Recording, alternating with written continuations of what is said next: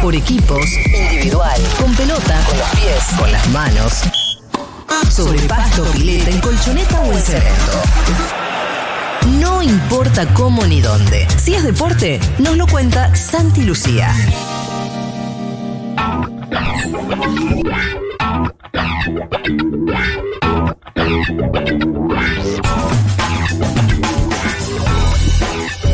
Hola Santi. Pero ¿cómo te va, Mengolini? ¿Qué decís? Muy buenas tardes. Acá estamos bien vos. Pero muy bien, muy bien. Después de un fin de semana los venía escuchando en relación a- al pase sanitario. Sí. Eh, y des- tuve un fin de semana con altísima participación en eventos masivos. Y sabés que, Julia, y lo habíamos hablado en Segurola ya en el transcurso del año, sobre todo cuando volvió el público al fútbol, ¿no? Que está un, un poco más cercano a lo que es mi, mi órbita de, de laburo profesional. Eh, y recuerdo que cuando volvió la gente a la cancha, Julita, este, una de las, eh, de, las indicaciones, recomendaciones, casi obligación que se le pedía a quien participe como público, era justamente eh, tramitar el permiso para, para eventos masivos. De hecho, yo todavía lo tengo cargado en el celular. De ese momento a esta altura habré ido no menos que 15 partidos con público. Y no me lo pidieron nunca. Ah, mira, bueno. Eh, Eso es y, verdad. y para ese permiso en qué No, no, y- consistía? Era no, como- eso era a través, a través de la Cuidar, eh, exigían un permiso que tenía que ver con, con el esquema de vacunación, primero porque todavía no, no había avanzado la segunda dosis y solamente este, había que por lo menos descargarlo y aparecía la constancia de que te habías dado una dosis. De hecho, Julia también, este, y, y lo escuchaba Mati también más temprano, eh, con lo de los fundamentalistas y el, no sé, el sábado casi 70 mil personas. Este, y una de las indicaciones que venían en, eh, cuando uno compraba la entrada también tenían que ver con, con, con presentar certificado de vacunación. Este, si entre sábado y domingo más de 150 mil personas, poner 100 mil, la- las que fueran, si hay uno que conocen que le pidieron el certificado de vacunación, este, creo que, que va a ser la excepción Mira. a esto que estoy diciendo. Por eso digo. Bueno, es que, Santi, eh, Sí. ni la cancha, ni nada que tenga que ver con el indio, son lugares eh, Claro. caracterizados porque haya un férreo control de las cosas en general. Ojo, hay que decir también que a diferencia de eh, la, la- la cancha de la, de La Plata, es una cancha bastante accesible y yo pude ir ayer a ver al indio y los ingresos fueron bastante, no te pedían nada, era muy complicado, así a simple vista, yo lo veo muy complicado que te puedan pedir en un evento de este ordenadamente el pase sanitario, no sé cómo lo van a implementar, pero bueno, ayer fue bastante ordenada. Y pero, pero Pitu, si te piden una entrada, es en el mismo momento en el que por ahí te piden la entrada que vos también tenés que certificar tú lo que sea. Sí, debe- debería ser. Ayer era, o sea, si, si bien la entrada era ordenada, era de malones, ¿no? Sí, o si no en el momento de, de que, que uno accede al ticket.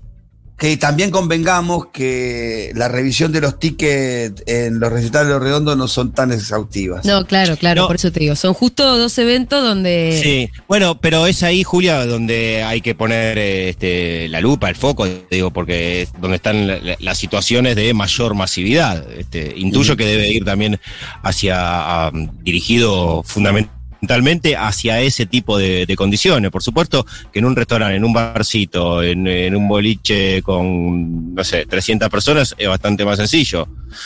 Pero bueno, no, esto lo quiero marcar porque eh, yo también, por supuesto que estoy muy a favor, muy entusiasmado de que funcione el pase sanitario y que me parece este, una, una medida que puede ayudar y mucho, fundamentalmente, a impulsar a la vacunación a muchos que todavía no la han tenido. Pero también es cierto que hubo medidas y anuncios preliminares que tenían que ver con la exigencia de ciertos certificados y después eh, no se pidieron.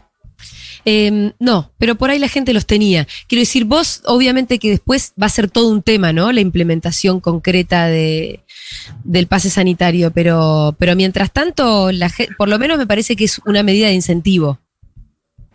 Sí, absolutamente, absolutamente. Pero bueno, por eso también pensaba recién lo que decía el, el Pitu, que, es cierto, ¿no? Pensar en el momento hoy que la, mayoría de, eh, de, compras que tiene que ver con, el ingreso a la cancha, con el ingreso a recitales, eh, son virtuales y uno tiene que cargar, cargar datos, datos personales. Bueno, quizás también se puede este, empezar a pedirlos eh, por ahí con algún sistema. La verdad que no tengo la menor idea de cómo será operativamente, pero bueno, es un momento también donde empezar a testear, digo, en, cantidades eh, que superan las decenas de miles de personas, este, ver cuánto vacunado, cuánto no, este, quizás ese momento donde uno carga sus datos para tener una entrada puede ser uno para, para empezar a pedir los certificados. Sí. Bueno, ¿qué, qué más, Santi? Bueno, eh, Julia, lo primero que vamos a hacer es eh, tener una referencia a lo que pasó el fin de semana en relación al fútbol femenino, que fue el último capítulo del cierre, el cierre del año. Dice más bien, te imaginarás por qué, ¿no? Si ya empieza quitando el pitú. Ganó claro, ganó Boquita. Y sabés que era un partido que tenía una carga especial, el que jugó Boca, digo, no está en el marco de un campeonato, sino de, una copa. Había ganado San Lorenzo el torneo de apertura, había ganado Boca el torneo mm, clausura del que lo Y San Lorenzo nos ganó la final a nosotros. Exactamente. Y cuando San Lorenzo salió campeón, el último partido en la cancha de Morón lo empata en el último minuto, lleva la definición a los penales y lo gana. Por eso había una expectativa grande del lado de Boca de volver a cruzarse a San Lorenzo en este tipo de instancias, en finales, y ha demostrado Boca, digo, el, campeonato que ganó Boca, por supuesto, es el que cerró el torneo la semana pasada, el que está en resumen FF con, con Seba Domínguez eh, y, Natu Maderna, que, ahí pueden ver la, última versión de resumen FF. Ese fue el campeonato, pero bueno, cruzan este, este, este tema de seguir inventando copas para, para completar calendario y lo que tuvo de atractivo el último fin de semana es que ponía a los dos equipos que evidentemente han tenido mejor año y terminó ganando Boca 4 a 2 la final frente a San Lorenzo con dos goles de Yami Rodríguez, con otro de Clarisa Uber y uno de Camila Gómez Ares, un golazo hizo Camila. El primero de San Lorenzo también es un golazo. El de Cindy Ramírez. Sí, que se la pica por arriba del arquero. Fenomenal. Muy bien, ve, tuviste, estás muy atento. mirando, Pitu. Qué bien el Pitu, ¿eh? Eh, sí, aparte que está, me entretiene el fútbol femenino, estuve mirando, sí, miro, todo a partir de los resúmenes de, de, Ah, qué lindo que lo digas. Todo a partir de ahí, la verdad. Lo viste ¿Sabés que aquellos que todavía no fueron, Julita, al canal de YouTube de, la FUTU para ver el último resumen FF, eh, este, hay un par de, momentos de, Seba Domínguez, y sé que vos lo estuviste viendo, como todo, Julita, este, donde eh, no, y que dejen claro la didáctica que tiene el chabón para explicar el juego. Y eso, la verdad que es, muy impresionante, haciendo algunas referencias de situaciones de juego que todos nos enfrentamos todo el tiempo y como alguien que obviamente que, que jugó más de 20 años profesional, pero que está formado ahora para ser entrenador, como cuando la pelota inclusive está sin moverse, te puede marcar la intención de un equipo. Así que vayan, por supuesto, para, para conocer este, el desenlace del torneo y la realidad de las pibas, pero además también se van a encontrar con un altísimo grado de, de análisis de un futbolista que además tiene la capacidad dialéctica y didáctica para poder explicar muy bien el juego y que te enriquece verlo. Así que bueno, eso es lo que quería decir de... Mucha información Mucha información técnica deja Seba Domínguez en el, en el informe. Está muy bueno cuando analiza la defensa allá arriba, una defensa de elite. Muy bueno, muy bueno. Vayan a verlo que está buenísimo. Sí, está buenísimo. Se lo recomiendo. Sí. Está fuertísimo eh, Seba Domínguez. Sí, claro. Obvio, está, tremenda, Santi, está tremenda. a mí ya, me gusta a mí Domínguez, En cualquier momento. Eh, a, mí, Santi. A mí también me lo transmitieron, ¿eh? Ese, ya está. Sí, no nos hagamos lo boludo que, que a Maderna se le nota también, ¿eh? A Maderna se le nota, claro. se caga de risa acá atrás, claro. Menos mal que no sos un tipo especialmente, especialmente celoso, porque si no se podría todo. Sí, obvio, no, y aparte se quería matar, se quería matar porque fue a grabar con el productor, pero bueno, tenía que estar ahí. ¿Qué iba a hacer, Maderna? Te tiene que fumar el productor, bueno, ¿qué vas a hacer? Estaba la maceta ahí estorbando. Exactamente, estaba el POTUS ahí, pero que bueno, hay que bancarlo. Eh, le quiero contar, eh, Julia, también la historia que, tiene que ver con esta final, que se retiró una futbolista, y hay todo un tema, ¿no? En relación al, retiro, dejar la actividad, que por supuesto es muy importante, que lo tenemos bastante este, vinculado a ídolos del fútbol masculino, y, que ahora, por supuesto, con la, con la difusión que está teniendo el fútbol femenino, también se empieza a poner el ojo cuando alguna jugadora de, trayectoria importante y que dejó una huella en el fútbol jugado por mujeres en la Argentina, eh, le llega el momento del final. Y estoy haciendo todo este preámbulo porque el del domingo fue el último partido, el del sábado, el último partido de Flor Quiñones. Flor Quiñones se retira después, después de haber jugado en San Lorenzo, después de haber jugado en el Barcelona, estamos hablando del máximo nivel de, del, sí, claro, absoluto, en el fútbol femenino, de su retorno a Boca, con la particularidad que en todos los equipos que jugó Flor Quiñones, que fueron estos tres, digo, primera línea, Argentina y Europa, ella fue campeona y que además, por supuesto, representó a la selección argentina, pero que su retiro, primero vamos a escuchar el, cuando le preguntaba por, eh, por su retiro, por dejar la actividad y después te iba a contar lo que viene porque está vinculado al fútbol y también es muy importante no solo para ella, sino para las que vienen atrás. Esto decía Flora a propósito de su retiro. La verdad que levantar una copa es algo muy lindo, como un premio al esfuerzo que uno hace durante todo el torneo, durante todo el año. No solo yo, sino todo todas mis compañeras, todos los que trabajan atrás nuestro, que la verdad somos una privilegiada de estar en un club como Boca y, y poder tener todo lo que tenemos. Entonces creo que todo el esfuerzo que hacemos todo es, es algo muy lindo y está reflejado lo que es esa copa. Así que también muy emocionante, obviamente, porque sin duda que terminar la carrera siendo campeón es mucho mejor que si no lo hubiera logrado. Pero asimismo lo había dicho muchas veces antes de que no me tenía que reprochar nada si no se me daba el, título. Eh, pero sin duda que coronarlo de esta forma me parece que es algo muy satisfactorio para mí y que me voy muy, muy completa y muy, muy satisfecha con todo lo que hice.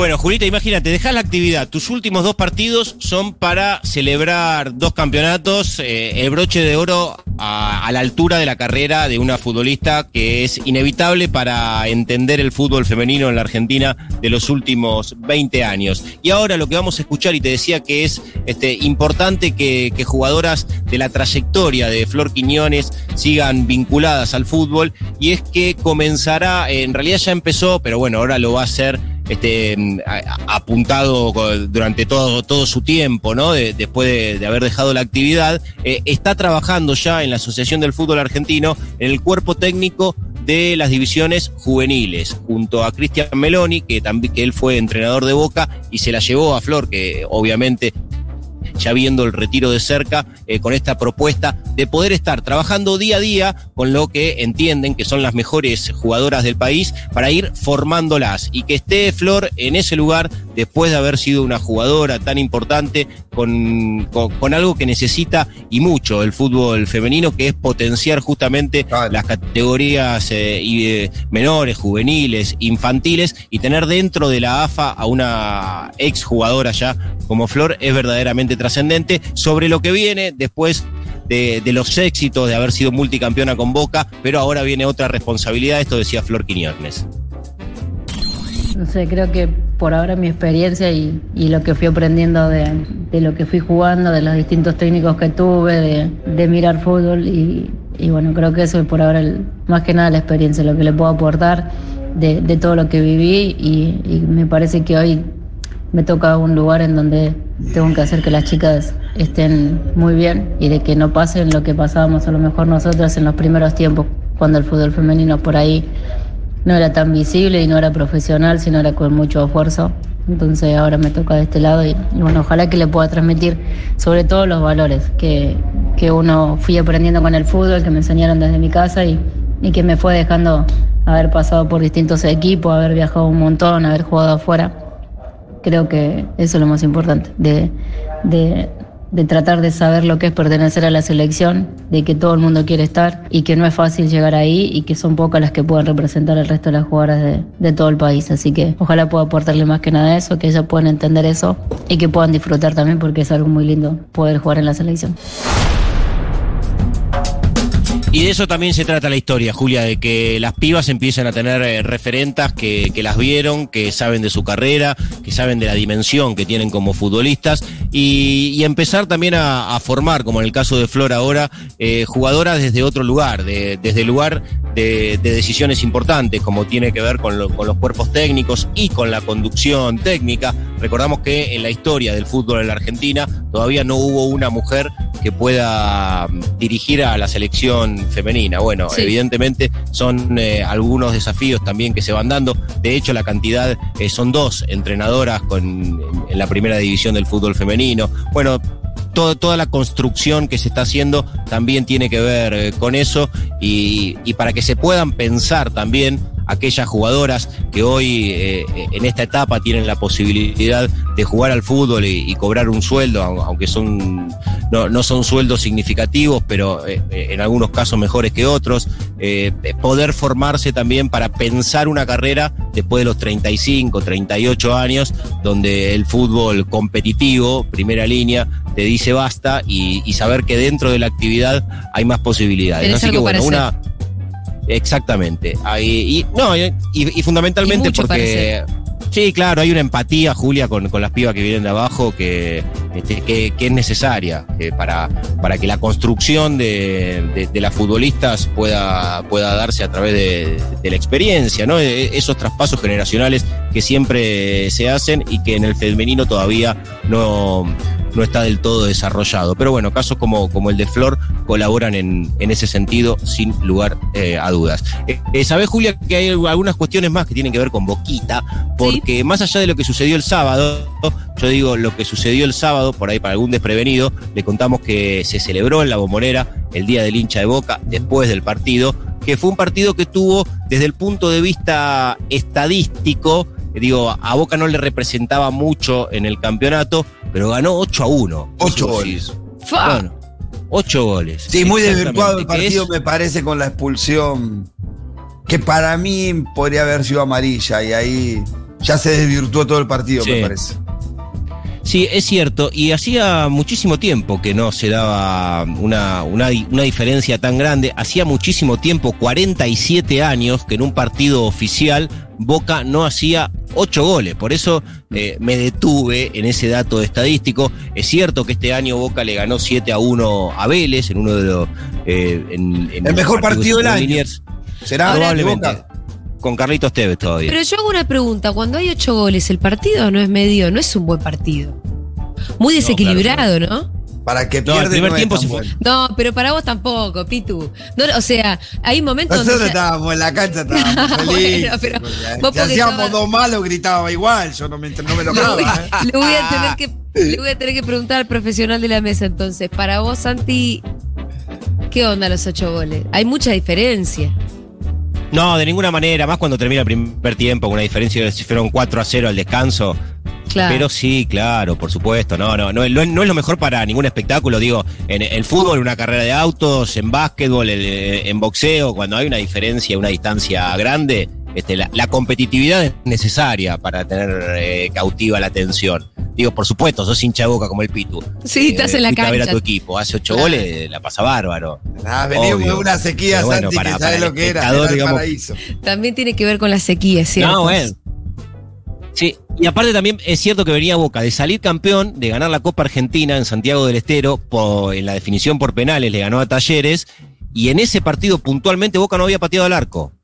O sea, venía de consagrarse campeón después de una final en la que no tiró un solo tiro al arco. Por eso que hayan entrado los ocho, bueno, eh, fueron una fiesta. Pero lo que iba de, Boca es a lo que va a pasar en la semana, porque mañana, Julia, a las 2 de la tarde, van a jugar Boca y Barcelona.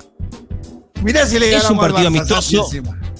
bueno, ahí está, porque Claro, es un amistoso internacional en homenaje a Diego. En este sentido, en este mm, punto, eh, detenerse, y creo que a nivel clubes, si se piensa en un homenaje a Diego, por lo menos desde mi lectura, cada uno seguramente tendrá algo para decir. Si se piensa homenajear a Maradona desde los clubes, inevitablemente tiene que estar en el Napoli. Inevitablemente. Por, supuesto que Boca está bien, por una cuestión de pertenencia, porque Diego era hincha de Boca, porque jugó en Boca, pero a nivel club argentino, por supuesto que fue muy significativo para la, carrera de Maradona, no hay dudas, pero me parece que ningún club en el mundo tanto como el Napoli de Italia. Juegan Boca y Barcelona por el pasado de Diego en el Barcelona, que no, que si bien en dos años ganó tres títulos, no fue el clímax de, Diego y no, no se lo vincula por ahí con, la misma preponderancia que se lo vincula con la camiseta del Napoli. Pero bueno, lo cierto es que mañana Boca va a jugar en el marco de, otro homenaje a Maradona con el Barcelona. El Barcelona no está atravesando su mejor momento, por supuesto salida eh, post-Messi. De hecho, en, la agenda nuestra, y le cuento al Pito, lo teníamos casi presente desde que empezó Segurola, habremos escuchado más relatos de cadena ser de España que de relatores argentinos, porque, porque sí. estaba siempre presente Messi en la agenda, claro, Sí, sí, porque claro. Messi te llevaba inevitablemente a hablar de- del Barça. Pero si bien es un partido amistoso, ¿sabés, Julia? Y tiene que ver con lo que decíamos antes, con la competitividad. Para el jugador argentino, tener enfrente a, a los futbolistas que habitualmente miran en, en la Liga Española, miran en Champions, le genera una adrenalina de la es buena. la ¿eh? Y en- oportunidad, Santi. Es la oportunidad Exacto. que tienen todos estos jugadores de poderse medir con esos tipos de la elite del fútbol mundial, ¿no? Absolutamente, y por eso el partido va a tener una, por lo menos desde el punto de vista de, de los jugadores de Boca, de la expectativa, de la tensión con la que van a ir eh, al partido, que va a ser eh, importantísimo, porque, eh, insisto, eh, si bien está en el marco de un, partido amistoso, los jugadores de Boca se van a querer no solamente mostrar, sino eh, demostrarse ellos a qué distancia están, si es que hay distancia, entre Barcelona y Boca, y, sabiendo también que es la posibilidad de estar eh, ante los ojos de- del mundo del fútbol, por lo que tracciona y genera el Barça, sin duda uno de los cinco equipos más poderosos del mundo, y que además, le voy a dar un dato al Pitu como bostero, que no sé si lo tiene, que lo tiene de hijo Boca Barcelona. Ah, no Jugaron, di- jugaron 10 partidos, Boca ganó 5. ¿En- en 4 su ganó el historia? Barça y, y empataron uno. Sí, el de mañana va a ser el undécimo. Uy, mirá. Así que eh, Me, me Sí, acuerdo el del baile que le dio Riquelme una vez allá. Soberano baile le dio una vez Riquelme al Barcelona. el día que Barijo se afanó una cadenita de oro dentro del área, Sí, sí, ese día. que fue en un partido con el Barcelona, que Riquelme la puso abajo de la suela. Bueno, y lo, lo que cuenta también la leyenda, Pitu, que después de aquel partido se convencieron que Riquelme tenía que vestir la camiseta del Barcelona, Claro, porque no podían creer lo que hacía eh, lo que hacía ese pibe con la pelota abajo de la suela. Así que bueno, mañana preguntarle al estará en- técnico, ¿sabes? Pero bueno.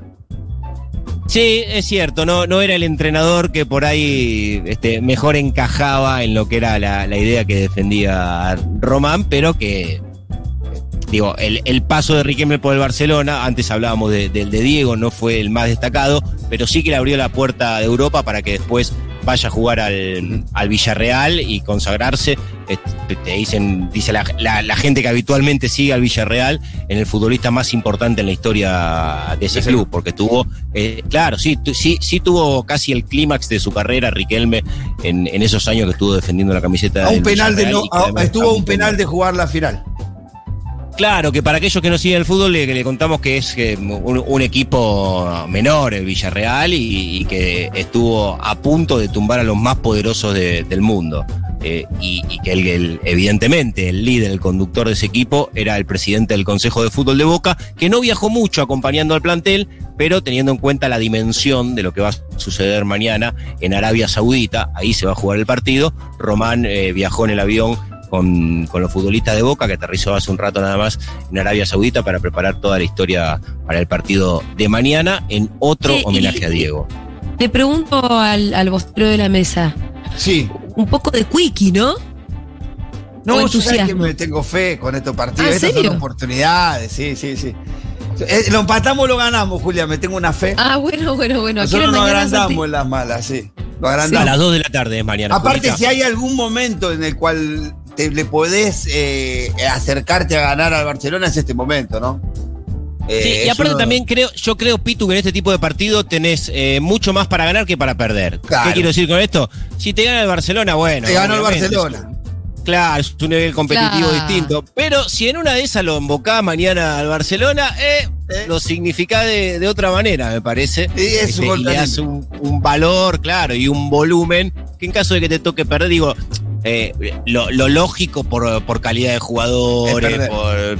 Claro, eh, pero bueno, habrá que ver qué, qué distancia hay. El Barcelona está octavo en, en la Liga Española. Viene de comerse tres goles en la Champions y no se clasificó a octavos de final, que per- perdió con el, con el Bayern Múnich. No es el mejor momento, tiene algunas ausencias importantes. El Barça, de hecho, que, que no viajaron a Arabia Saudita por lesiones. Eh, jugadores como Jordi Alba, Depay, Sergi, Ansu Fati, que no van a jugar. Así que bueno, habrá que esperar. Y lo otro que tiene que ver con el Barcelona, ahora que iba nombrando jugadores, eh, eh, lo recordaba, el miércoles habrá que estar atentos porque convocaron a una conferencia de prensa donde Sergio Agüero va a ser el protagonista con un mensaje en relación, recordamos, que tuvo hace Sí. un mes y medio un episodio cardíaco dentro de- del campo de juego, que se habló primero de tres meses de su recuperación y aparentemente el miércoles el propio Agüero va a dar un mensaje en, en Cataluña en una conferencia de prensa. Por supuesto, se está especulando en Barcelona con que podría anunciar su, su retiro de la actividad. Bueno, eh, habrá que seguramente esperar la palabra del protagonista antes que aventurarse, pero bueno, dentro del escenario que se maneja podría suceder eso. Bien. Santi, Santi, una, una, una, una última, Julia, eh, para destacado, porque estaba en la cancha. Es muy acertado que el, el equipo de fútbol femenino pueda festejar con los otros equipos del campeonato en la cancha el otro día. Estuvo muy bueno. Sí, claro, por supuesto. Y también lo que pasó en la premiación, digo, las jugadoras de Boca se quedaron a aplaudir a, a las de San Lorenzo, que le habían ganado la final, después eh, las invitaron a la bombonera también. Eh, tiene que ver con eso, con el desarrollo, con el crecimiento, con la presencia, con la visibilidad, todo lo que vaya en ese sentido, este, colabora muchísimo. les leo dos mensajitos para cerrar que llegaron. Dale. Dice, veo los resúmenes FF en el living, medio obligando a padre y hermano. Ayer llegué a casa y mi viejo estaba viendo fútbol femenino gracias a Futurock. Que era. Eh, este dice, qué lindo escuchar a la Pipi Quiñones en la Futurock. Quienes le hemos visto jugar desde chiquita y de su tiempo como arquera en fútbol infantil masculino, sabemos de su esfuerzo y trayectoria. Algunos mensajes, sí, que llegaron a la aplicación que en Segurola está totalmente en desuso, es decir, los leímos de casualidad y solamente por esta circunstancia extraña que no nos permite leer Claro. los mensajes de WhatsApp. Claro, bueno, eh, hermoso lo que dice de Quiñones y como la mayoría de las pibas que, que hoy están jugando al fútbol, seguramente la realidad dentro de 15, 20 años será distinta. La, eh, la iniciación eh, en el fútbol de, de la mayoría de las pibas que hoy están en primera división tiene que ver con el fútbol masculino, pero bueno, aumentar el volumen de jugadoras eh, y de niñas que se acercan a la actividad es otro gran desafío y te diría que la clave del éxito mirando al futuro y eso afortunadamente en los clubes hoy está sucediendo. Muy bien, gracias Santi Lucía, te mandamos un abracito. Dale, abrazo, Nos vemos lindo. el lunes que viene, ¿eh? Era Santi Lucía. Chau, chau. Seguro la Habana 2021. Ocho años abriendo la puerta para ir a jugar.